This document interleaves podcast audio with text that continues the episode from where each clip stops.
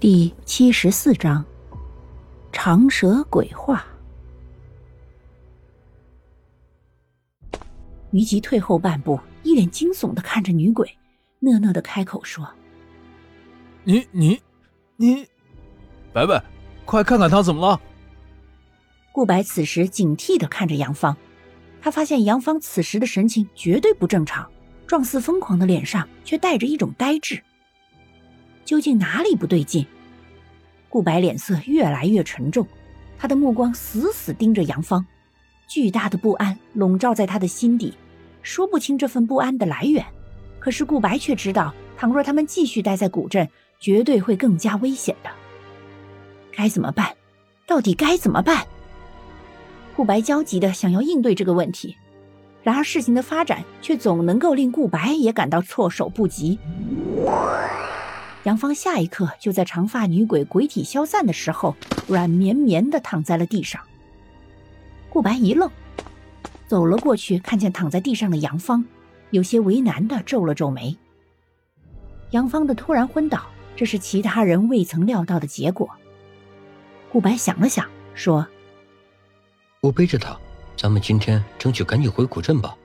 我想古镇定是出了什么事。”好。于吉听到顾白的话后，没有丝毫对于顾白要将杨芳也带上的不满，直接同意道：“林叶并没有反对，他只是好奇的看了一眼杨芳，然而却生生被害住，带着一丝惊惧说：‘顾白，你确定要带着杨芳吗？你看，你看他现在这么诡异，好吓人呐！’顾白一愣，有些奇怪的看了一眼林叶，然后又看了看杨芳。”和之前并没有两样啊！目光一转，看向西雨，难道他又在我们之间催眠了吗？一丝不悦从眼底划过。我没有用催眠术。西雨仿佛看出了顾白的不喜，淡淡的开口说道。顾白看向林叶，难道林叶在撒谎？顾白有些奇怪，却也没有多说什么，将杨芳背起，然后开口说。我们走吧。你真的要带上他一起走吗？曼妙女鬼问道。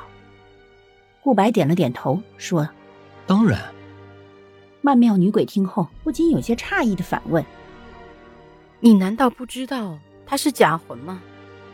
让他留在你们身边，这不是相当于把危险留在自己身边吗？”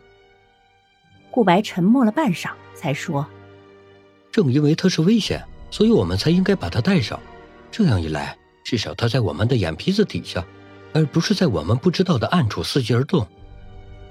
你最好别后悔今天的选择。曼妙女鬼复杂的看着顾白说道。顾白微愣，听你这话，似乎我们留着她会有什么问题？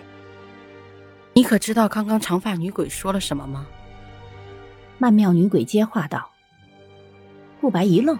然后疑惑的看向曼妙女鬼，说：“难道你知道发生了什么事吗？”“当然，你们虽然听不懂他在说什么，可是我经常和长舌鬼打交道，自然能够听得懂他在说什么。”曼妙女鬼点头说道：“那他想要告诉我什么？而且他有没有说发生了什么事？为什么他会如此狼狈的出现？”我听女鬼说，他将血玉带去了医院。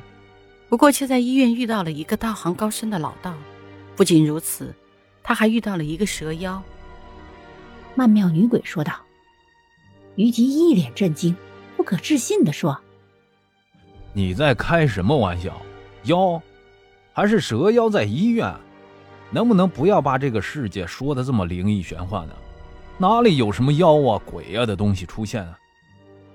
曼妙女鬼似笑非笑的看着于吉说。就算你不相信我的话，可是你不是也见过鬼吗？难道你忘了？哼，自欺欺人也别太过了，不然会被人认为是白痴。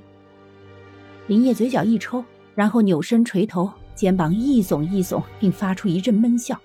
另一旁的于吉感到了心塞不已。